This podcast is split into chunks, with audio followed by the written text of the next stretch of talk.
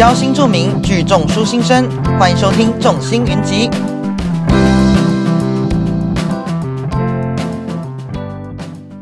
云端上的听众朋友们，大家好，欢迎回到众星云集，我是 Daniel，聚众新著名的声音在云端上和大家相会。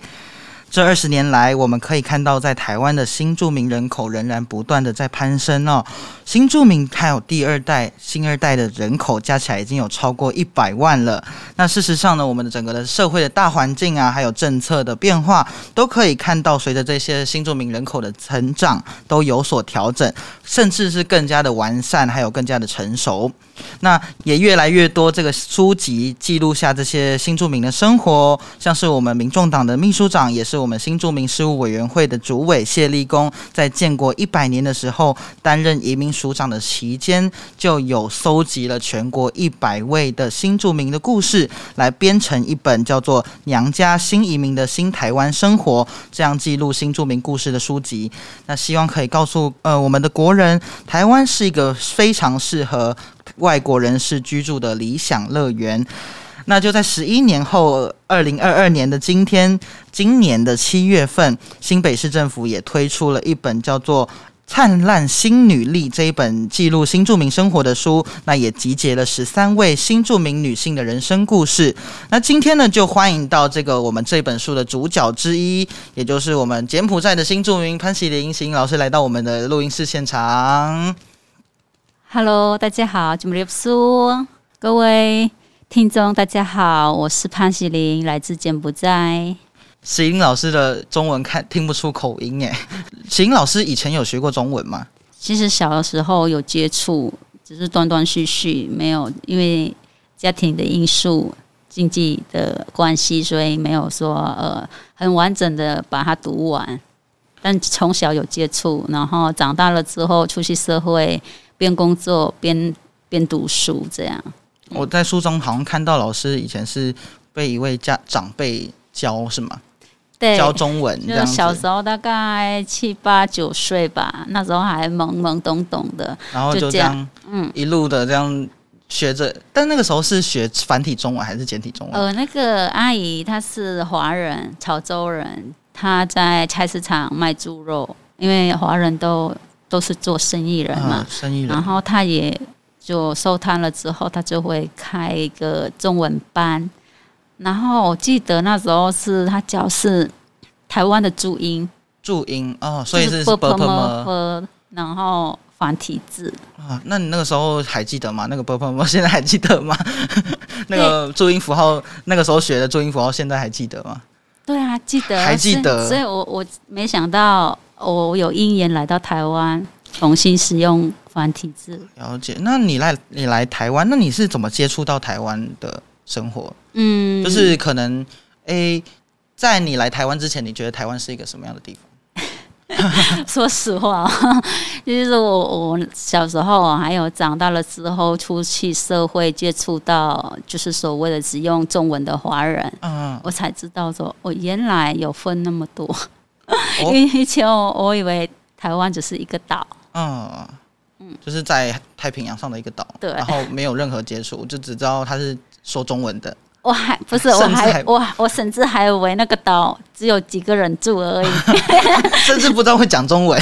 没想到来到这个岛，哇，天呐，人很多，人口比我们国家还要多。因没有，因为台湾。岛比较小嘛，那面积比较小，那柬埔寨可能比较大一点，对对，所以人会比较看起来比较多。对，那呃，那所以您是在台厂上班？对，诶，其实我小时候大概十六岁，因为刚刚有提说家庭的因素，所以就休学，休学，但我还是会那个去应征工作，在一家成衣厂。早期是很多的台商到我们柬埔寨成立成衣厂跟鞋厂比较多。嗯，那我第一工作就是那时候整呃自己厂的工工厂当员工，本来是应征翻译，但因为我那时候的中文太烂了，所以被打枪了。然后就这样跟人家说我能不能当员工，领员工的薪水，就这样一路走来，慢慢的升升职。当组长，呃，当呃干部，呃翻译，然后我就想说，哎，边打工赚钱边去进修我的中文，然后我就在旁边一家的我们台湾进去柬埔寨的佛堂，就是一贯道一，贯道的佛对，一堂，贯道在那个我记得一贯道是老母嘛？是老母啊？我不知道。哦，我那时候是求三宝，哦三宝就是求三宝，就是呃，我们一贯道的一个对求道的，嗯嗯，哎，然后就这样，中文越来越对越流利，然后就可以在里面当一个中文老师，然后也边赚外快这样哈，然后就勇敢的去挑别的公司。然后越做职位越越越高，这样，然后接触的层次也，然后眼界也不一样，所以才会因缘。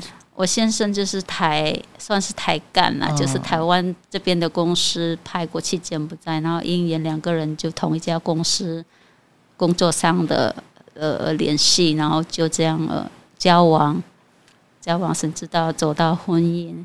对我是和先生的交那个交往过程也是很浪漫的。哎、说浪漫吗？我还是有警戒警戒心的，因为是外国人，我还是有点说，哎、外国人年纪这么大了还没婚。嗯因为我们柬埔寨的文化跟台湾是有点差异，在于台湾人晚婚，柬埔寨人早婚。了解。嗯，像我二十那时候二十四岁或是二十四、二十五，家人一直催要结婚，怕嫁不出去。但我现在那时候三十几岁还没婚，我是有点不太相信，说年纪这么大了，怎么还没结婚？所以是刚刚好那个年年纪的感觉，对就是虽然说两个人的习文化习惯不一样，但是其实年龄是对适婚年龄的。对对对，刚刚好的年龄，像我们结婚在，我这那年龄是对台湾是 OK 可以能接受。然后我先生年龄在台湾是哎，在柬埔寨那边也是 OK。没有，三十几岁在柬埔寨已经是很晚，然后哦可能生好多个小孩，小孩都长大的那一种哦。然后你们两个就这样结婚。对但不过你们都一直住在柬埔寨。嗯，因为工作工作上还有就是有一些对一些个人的因素，就结完结完婚继续留在柬埔寨，然后我的第一胎老大就在柬埔寨生，直到生老二才会就全家。不算是全家，是我自己先来台湾生生产，然后也因为考虑到小孩的环境、教育、医疗方面，因为台湾比较比我们那边比较比较好嘛，所以我就来来台湾生了第二胎，这样。所以小孩都是会讲柬埔寨语的，哎、老大是有，那时候在柬埔寨就是让他去上柬埔寨的幼稚园。还没有，那他才两岁，没有送去，嗯，两岁就带来台湾了。但是在就是小时候的时候，都是一直跟哎，他讲柬埔寨然后讲柬埔寨话，他都听得懂哦那一种。那现在还 还可以吗？哎，现在因为继续有在教，嗯，然后也有选选修这门课，就是现在东南亚语。所以在嗯，老师的小朋友来到台湾之后，在国校里面就有就有开柬埔寨语的课程。对他来到台湾了之后，就送去上那时候还幼儿园呢，直到他进入国小才会有柬埔寨语这门课可以选修。那到现在他已经四年级的姐姐了，所以他已经学了柬埔寨语四年了。四年了，对，那你觉得他有很进步吗？有啊有啊，他 就是还可以回家都会跟跟你讲讲柬埔寨有。他老大是可以跟我沟通，还跟我家人、我的父母用简单的柬埔寨话问候这样。那那老二呢？我 老二因为是男生，所以很皮，比较他比较那种嗯好玩，所以是有选每个人老大老二都有选柬埔寨语，嗯，但比看老大比较进步，老二比较没那么进步。也没关系，就是呃晚学的人可能会比较 会比较厉害，也就是会呃要怎么说？台湾有一句话叫做呃晚提的鸡，哎、叫什么？叫什么？呃，大只鸡晚提，就是它是。就是晚提的鸡，它会比较大只，它会比较厉害。嗯就是也是要看每个小朋友他的那个他的资兴趣质、兴趣，对他才能决定他可不会不会会不会学继续学这个语言。对对，我看得出来，小孩那个老大可能他的学习能力强，老大是很优秀啦，他学什么像什么啊。老二呢比较好玩，所以比较慢一点。不过其实老师其实也是因为自己是本身也是老师嘛，柬埔寨老师，所以才看得 看得清楚小朋友他的发展的状况，是吗？哎，那老师其实一开始来的时候就还不是当老师，对不对？因为本身在母国从事就是教学跟翻译嘛，嗯嗯，在家。呃，鞋厂当翻译，然后来到台湾，因为陆陆续续生小孩，都都也不敢踏出去台湾社会，那一直在家里当全职妈妈。因为我生了三个，所以，第一胎又接了第二胎，第二胎又接了第三胎，所以一直在家里那一段时间，哦。走出来大概只有这三四三四五年吧，对，三四五年多了。嗯，那走出三四年就有这样的成绩，也是很不容易耶。其实过程中蛮遇到蛮多的挫折，还有需要克服的困难。嗯，对，没有像大家看外表那么顺利。了解。那一开始从事的工作，好像在书中里面是写。呃，保洁人员就是清洁人员跟保全人员。那时候，呃，生第二胎，然后就小孩还小，所以还需要照顾，所以没办法出去去找比较正职的工作，不适合。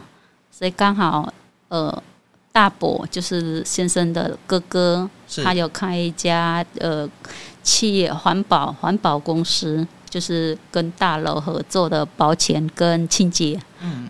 刚好他缺缺人手，他就找到我说：“哎，能不能帮忙一下到大楼，呃，当个清洁，扫个地这样，然后卖场的保钱，我也去帮忙一下。我也想走出去看看台湾的的外界长怎么样子，因为一直一直关在家里好几年了。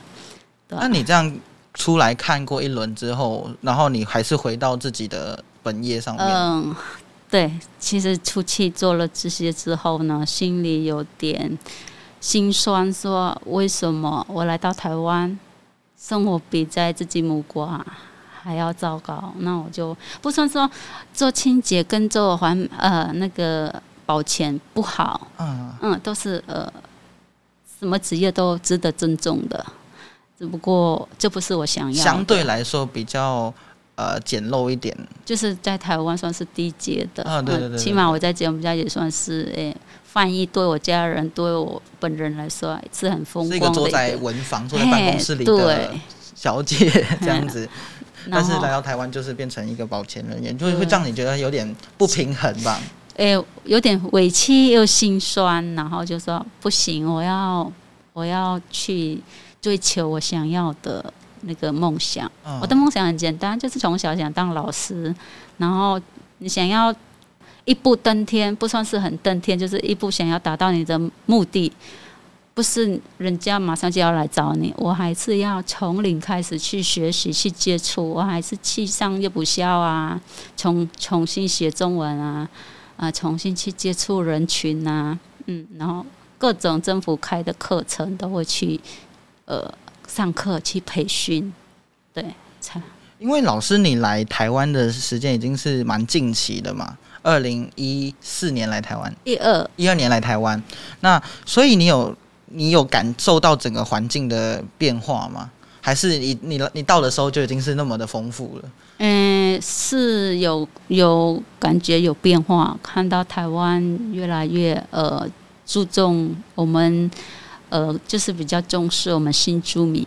以前都也是常常听其他姐妹有在说，呃，都被歧视很严重，都不敢，小孩都不敢告诉朋友、同学，嗯，老师说自己妈妈是从外国来，从东南亚来之类等等的这些话语。我怕我也会遇到这样的的老路，就是姐妹们走过来的路，我就很努力的去。诶，接触小孩，教导小孩，不要怕，告诉别人妈妈是外国人这些事，然后出去，呃，也去想要进入他们的学校，教他们，还有去认识他们的同学，然后他们也很骄傲的说：“我妈妈是柬埔寨语老师。”他就很勇敢的大声说出来着。也是现在的小朋友，现在的新二代跟以前的新二代，真的观念都不一样了，都是来自于妈妈他他的观念的的改变。就是以前的妈妈可能觉得自己很自卑，所以导致小朋友他可能不敢说自己妈妈是来自东南亚或者是来自外国。但是现在妈妈的呃，像老师您的思想就比较可能说是换位思考嘛，就让自己乐观，小朋友是也是会跟着乐观起来，然后自己也要去学习以身作则。他看到你有努力去融入，看你去努力学习，跟他一样。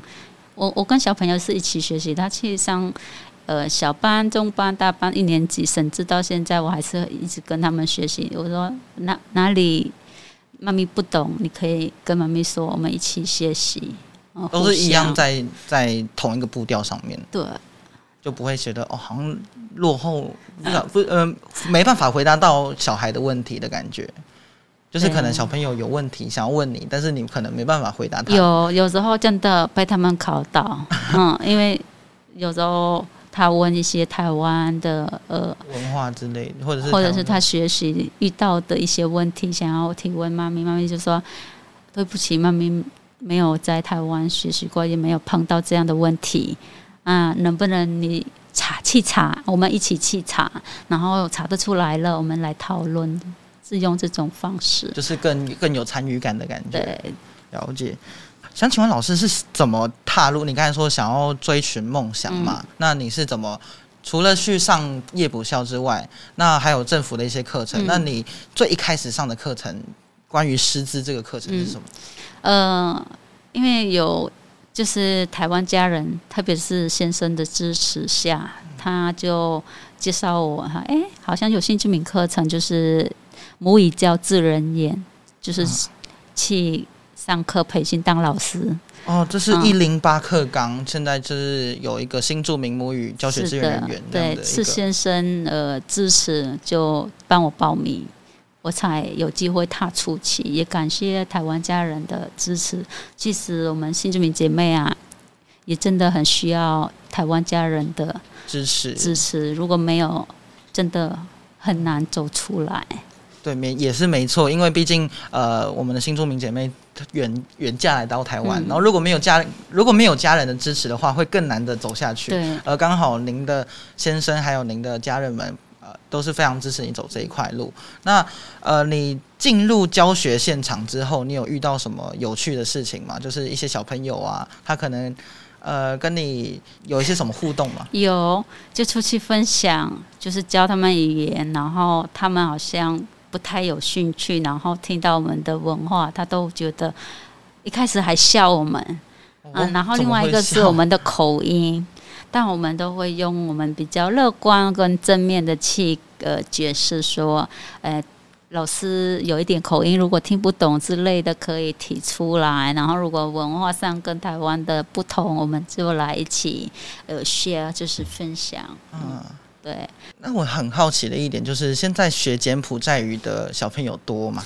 嗯，其实我们柬埔寨在台湾算是稀少的，对，稀少的语种，然后要选的也是很少，很少，但是都是一对一，或者是大部分都是一对一，但线上的话有，因为线上是有其他县市大家合并的。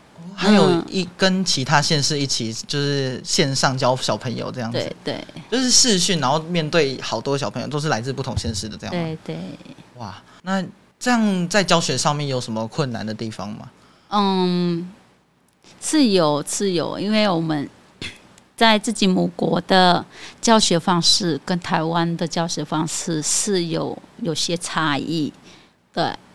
台湾这边，因为台湾是第二外语嘛，就是柬埔寨语算是第二外语，就是在柬埔寨对于母语的教学跟跟第二外语的教学又不一样，就是方式方式就会不一样。不一样。那你怎么解决这样的问题？对我们就是外国人的老师来说，哎，为什么我在母国教自己的语言不会是用这样的方式？为什么来到台湾，但我们只能顺顺从台湾这边的教育部的？培训教导，嗯，但我觉得还不错，学到很多的呃，就是当老师的一些技巧，还蛮有效率的。像是一些班级经营之类的，对，班级经营啊，呃，然后引起动机怎么引起？我们反而在自己母国不用引起，因为小朋友就知道文化是什么了。那他来到台湾不不是，就用另外一种方式，就先带带他们认识文化，或认识我们那边的一些呃情境，再来进入课程。所以你套用像这个教育部的一些方法之后，你有感觉到他们会有更动力去学习这样子？是的。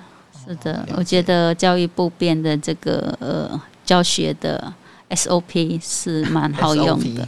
我们做什么事情都要讲求 SOP，它才有更有多的效率，对，更有效率来去呃完成我们教学的目标嘛。嗯，对，嗯，对。那您之后还有在直播带货 很流行哎，现在网络上面很多直播带货。其实我算是。呃，自由业也可以说是斜杠斜杠青年，斜杠青年，斜杠妈妈。一开始是全职，然后一踏出去就就做的蛮多的领域。嗯，就是呃，一开始是怀了第三胎，才会引起我有想要在家里可以赚赚到零用钱这个这个工作，就是做网拍。嗯。所谓的网拍就是在网络铺一些卖东西的接订单，那可以在家里顾家庭、顾小孩，也可以瞎瞎瞎插那些瞎插商场那一种东西。嗯，一开始没想到自己会做的成功，什么都没有，就是想说，哎，可以在家里顾家、顾小孩，又可以加减减轻先生的家庭的负担。嗯。那你一开始的时候，第一场直播，你还记得印记得你那时候是什么样的情景吗？第一场直播的时候，我做这个网拍，呃，一开始呢，就是呃，先泼东西而已，还没还没敢一下子就开始直播，是先泼，先累积粉丝，对，然后再就是在脸书，因为我们台湾人喜欢脸书跟 Line 这两个。那年轻人是 IG，但我我不是年轻人，我没有使用 IG，我都泼在脸书跟 Line。那没想到，就我客人来源大部分是姐妹，就是东南亚姐妹，因为我卖的是柬埔寨的商品，东南亚的东西。嗯。对，所以，哎，我一泼，大家就很很踊跃的去捧场，这样，然后就慢慢慢慢让我有勇气说，哎，我要不要去学习？网拍这个微信电商这个呃课程，增加我一些知识，我就去智理科技大学的电商课程去培训，才知道说哇，原来有直播这个东西。啊，所以智理科大它是一个系吗？还是一个课程学程而已？它是一个课程而已，对，就是短短期短期的短期。但是你可以在里面学到怎么去使用微信电商这样的平台，因为那是呃。像我刚刚前面提的，我只要有什么政府开免费新证明上课的，我都会去。啊，觉得对我有有帮助的，增加我的知识的，我就去学。然后就去学完，我才知道，哇，原来还有直播这个，我就开始架起我的手机，手机架，就这样开播。有更新设备吗？之后没有，现在还没有。现在有，现在有。以前只一只手机跟手机架，便宜的那一种，瘦巴巴高高的那一种，很很便宜的。然后就这样开始，但一开始很害羞，然后也看到手机里面那直播的那个观看人数也没有几个人，那觉得会很挫折吗？有想要放弃时候都没人再进来看。那之后就看到。从零个，从一个，嗯，然后现在有几百个人玩？没有几百个人啦，只是说呃，有一定成长成长的数量。一开始泼呃泼出去没人看，但还是会有，因为大家可能我刚好直播的时候，大家还没有空。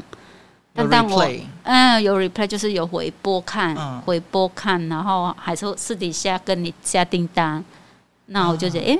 就是有回馈，这就是我的成功的第一步。嗯，累积这样，后来就慢慢慢慢去直播。哎，有一次卖柬埔寨的东西，那个传统服装，因为像我们现在是八月，下个月是亡人节嘛。啊，对对对。那那一年的亡人节哦，因为有一场活动是要办在台湾，大家都要穿传统服装，那我就卖那传统服装，因为我要提早。假如是九月份是亡人节或什么柬埔寨的节庆，我都要提前一个月，呃，进货后直播。那时候卖了快将近一百套，一百套传统服装，不是我们一般便服，传统服装是一件都是千以上的。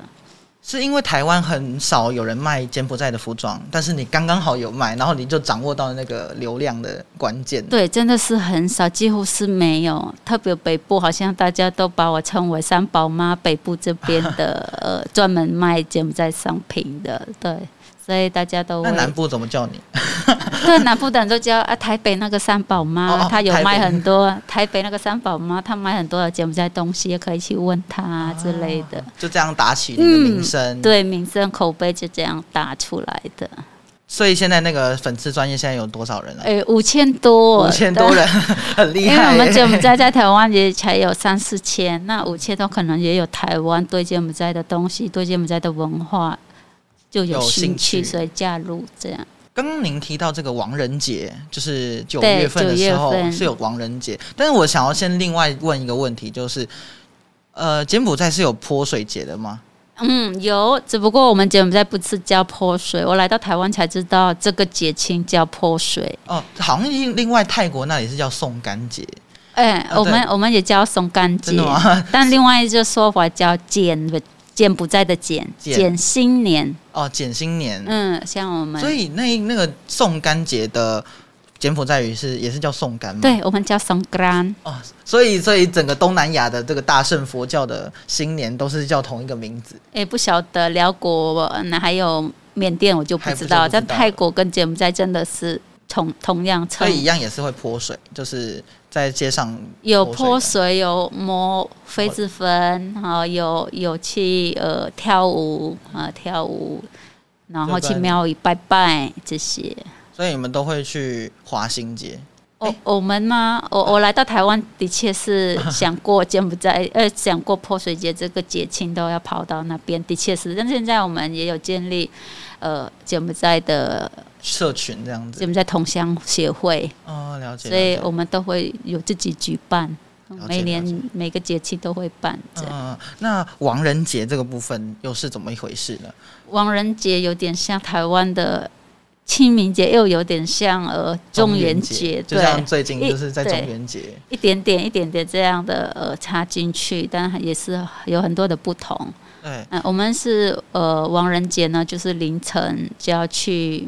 庙庙宇的凌晨哦，天还黑黑的，就要捏那个糯米，然后大家去庙宇的那个围墙撒那个糯米糯米糯米糕的给野鬼，对，饿死鬼这些。然后早上呢，就要呃和尚正在还没进食之前，就要去呃准备菜饭，还有甜品饮料这些。供供奉和尚，然后听和尚诵经，嗯，然后就回家，大家拜家里的。但我们都是首先，呃，把呃食品去供奉和尚之前，去庙宇拜拜之前，我们还要呃先送送给那个我们所谓的活佛，活佛就是父母长辈哦，嗯，老老人家家里。敬尊敬长辈，对，先先。请他们吃才能才才去庙宇拜拜和尚这样，这也是亚洲文化很特别的地方，就是我们要尊敬长辈，我们要爱惜我们的长辈。对，我们叫活佛啊，家里的家里的活佛，然后再来拜祖先这些，然后大家才团聚吃团圆饭这样。嗯，也很像中秋节。然后我们也有跳舞哦，我们柬埔寨很特别，就是每个节庆都有跳传统舞蹈。就在家里放个音乐，然后在庙里放个音乐，大家就聚在一起跳舞，这样。了解，很想看看那个天台柬埔寨的跳舞有什么不一样的地方，感觉好像很热闹。有不一样。嗯，对对对。那回到我们今天刚刚我们一开始所说的那一本《灿烂新履历》的书，我这个《灿烂新女性》呢，它是新北市政府的社会局。它结合了十三位的金著名姐妹们，然后她们就是集集结在一起，然后编成一本书。那你那个时候一开始被选到这里面的时候，你的心情是什么？其实我们这个计划从去年不算是去年，但好像两年前呢就有在培训我们这些新女力，然后有各国家这样比较就是培训我们做什么呢？就是培训我们如何去分享个人的生命故事，然后为了激励刚来台湾的新住民这样。所以他是选拔的。嗯，就是看了我们那个新住民中心，他选的选出来哦了的。解了解。对我刚好就是呃很幸运就被选到，对哎，老师，你是在哪一个新住民家庭服务中心服务啊？三重新新北市三重新住民家庭服务中心。我以前在里面当职工，后来就呃协助当呃统一，那它里面主要是在做什么？就是培训我们这种这些新女力去如何去分享自己的故事，然后就是激励刚来台湾的新住民，然后去分享到社区，还也会筹办一，些课程是吗，？筹办一些课程让我们呃去分享，让这些新住民的还有台湾人，还有台湾人，能够更认识我们我们新住民。新住民，没错。那你在经历过这些培训之后，那他就开始记录你的生活是吗？嗯，后来他会就对，突然就说：“哎、我也很惊讶，接到说，哎、我们要出书了，有点紧张又有点惊喜，说哇，终于有被记录自己的人生故事，记载给我们的下一代，记载给在台湾的民众，看到我们怎么在台湾一路走来的历程。”那那个时候他是怎么记录的？他就是找一个记找呃，就是我们呃，我这个不太清楚，但因为我知道是我们新北市社会局承办的，然后就里面的就是记者贵专，就是专专员，嗯，嗯，记者就在呃社会级的里面的工制作人员对对服的工作人员，他就呃，听了你的故事之后，就把它写下来，他就把他他听我们每个人的故事，他就把它记载起来，然后就出成书。那你那个时候看到你的故事被完整记录下来这一本书里面，你的感重感感想是什么？就是你从你讲给人家听，但是人家帮你写下来，嗯然后放到书里面，你有什么感觉？哎，那这种感想真的无法无法表达，就是就感恩在心，然后很看到这么内容这么精彩的一个呃，就是故事，也很细节。就被自己感动到，被自己的故事感动到了。的确，因为你知道，其实来台湾，不管是到哪一个地方，或者是你有这曾经经历过什么，只要你把那些经历写下来，然后编辑成书，就一定会被自己感动到的。呃，雪英老师知道最近柬埔寨一直上新闻嘛，包括一些呃东盟的会议、东协的会议，或者是一些就是柬埔寨可能有牵扯到一些诈骗集团的事情。那这个这一段，老师你有什么看法吗？嗯，其实我是很忙，所以很少看新闻。我得知这件事是因为我家人那边来关心我，他关心我说：“哎、你在那边怎么样啊？有没有什么事？”我说：“没事啊。”然后对，就朋友也也狂传问说：“啊，现在柬埔寨在台湾，为什么这样这样之类的话题？”那我才去看，哎，这么严重。其实我听到这件事之后，我也很惊讶，然后也很遗憾，嗯对遗憾，然后也觉得，其实我们柬埔寨是很单纯的一个国家，很善良，民众都很善良的。就因为可能我的我个人啊，我个人的呃感想就是，可能外界外界的影响，然后这件事其实对我们的国家也蛮有伤害的。其实我们是很单纯，只是一个店，然后可能也许是我不太清楚，呃，内幕是什么？对新闻的内幕的事实，呃，只是正在观察观察中。但依我看可能是自己人坑自己人而已啦，哈、哦对我们柬埔寨可能被误会。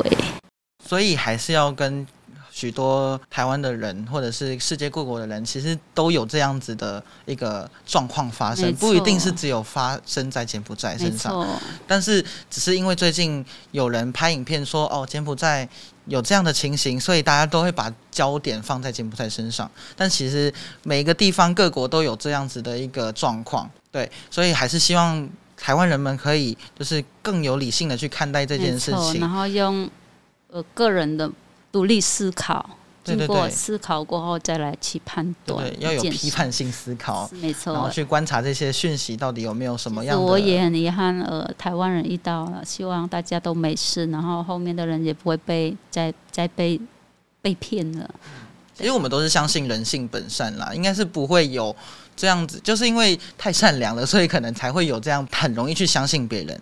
那所以这些人蛇集团，他们就是利用这些人的善良，然后去做一些非法的勾当，所以我们都要要理性去判断，这样子。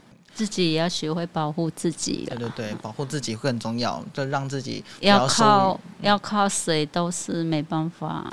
对，那今天邀请到谐音老师呢，其实我们在路上好像蛮少可以看到柬埔寨的新住民。那因为我妈妈以前是越南的南部那边的嘛，然后跟新柬埔寨很像。其实我以前也是有到柬埔寨的边境去过，是啊，对，那里有一个卖场很大间，然后我们都会过过那个柬，差点就要过那个关了。嗯，但但不知道为什么什么原因，我不知道为什么没有过去。那个地方就是旁边都是黄黄土地方，然后就有一个就有一个卖场在那边，然后我妈妈就会跟我说：“哎，柬埔寨人很喜欢吃甜的，他们都会在他们的粉面是吗？是粉、就是一个粉，然后一个面，河粉加面这样子，是这个组合吗？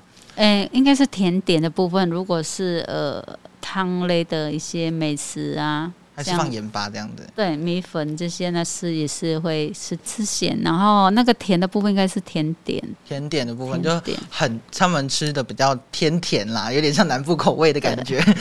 有对，然后呃，柬埔寨的数字，我记得我妈会教我是 很蒙宾拜蒙本，对，但我也不知道是不是正正确的，我就是听妈妈这样说。是没错，只是你有点口音。还是老师你要教我们？好啊啊，呃，我我教大家到一到五一好了，到五，呃，每每 B B 杯拜 bun bun bram，brown 对，哦，所以是柬埔寨的那个数字叫做每 B 拜 bun bram，brown。没错，哦。不要走呢，你写好快哎。呃，你可能是因因为已经有基础了，已经有基础了，所以就 就会写得比较快。嗯。那那柬埔寨语的你好怎么说？哎、我们柬埔寨有分两种，呃，您好跟你好您好。的说法。嗯嗯像您好呢，我们呃要搭配双手合十，双手合十。嗯，然后就呃接着说中 riep 说。那个卷舌，中中 riep 列说，孙，没错，中列孙，说说说说说说。那那你好呢？你好就是苏斯 day，s u s d a y，对。呃中列苏对，sus day sus day，然后讲完双手就搭配双手合十，然后低头一下，就这样打招呼。所以是先讲，然后再特试，再低头，哎，同时。同时。对双手合十，然后就讲，就中 rip 苏中呃中列苏，嗯然后画另外一个是苏 day。苏斯代，我解释一下，就 rip 苏是我们要跟呃长辈长辈。呃比较有礼貌的呃尊称啦，对，然后苏 day 就是跟平平辈跟晚晚辈。的了解，打招呼这样。很有趣，对啊，很有趣，对啊，然后我们柬埔寨更有趣，就是什么都要双手合十，就就跟泰国一样，很像，对不起、谢谢，还有什么再见，都会搭配双手合十，更加有礼貌。这就是比较有礼貌的说，就看起来比较有肢礼貌，体啊，肢体语言就让你看起来对很有礼貌，对，有时候你不用，像我在台湾也是习惯了。我虽然不说，但我双手合十，就大概大家都知道说我正在有礼貌的回、回应的字体回应。我发现，因为你知道现在呃，之前一阵子就是疫情的关系，大家都很不习惯握手，对，然后大家都开始 双手合十，大家都开始变得好像呃有点就是双手合十这样子有礼貌的说法，就很很少就是会用握手这样子。那呃，其实邢老师来到台湾真的是不是很久，但是却有这样，却是可以登上这一本书。你有什么话想要对新柬呃嫁来台湾的柬埔寨姐妹，或者是来台湾读书的柬埔寨的留学生说些什么话呢？呃，我潘喜林在此借由这个节目，好正式啊，在 借由呃我们的节目去，就是呃分享我个人的经验，然后也呼吁新居民，不管呃你来很久了还是刚来的新居民姐妹，哪个国家都一样，要勇敢去追寻自己，然后就踏出呃舒适圈，对。虽然我知道有些是很想要，很多姐妹都说她很想要，只是她那个呃环境不允许。但为了自己，就是要勇敢踏出那一步。你踏出了，你就会海阔天空。我也是这样走出来。我相信很多新居民姐妹也是跟我一样，都是一路走来跌跌撞撞，遇到很多的挫折，甚至想要放弃。但只要你坚持。都是会有机会的，哈。是的，老师刚才提到一个很重要的关键点，就是我们不管做什么事情，都要勇于踏出自己的舒适圈。好的，那今天的众星云集这集的众星云集就到这里结束了。如果喜欢我们的 podcast 的话，也不要忘记订阅我们的 podcast 哦。那我们今天就到这里喽，拜拜，拜拜，总立立。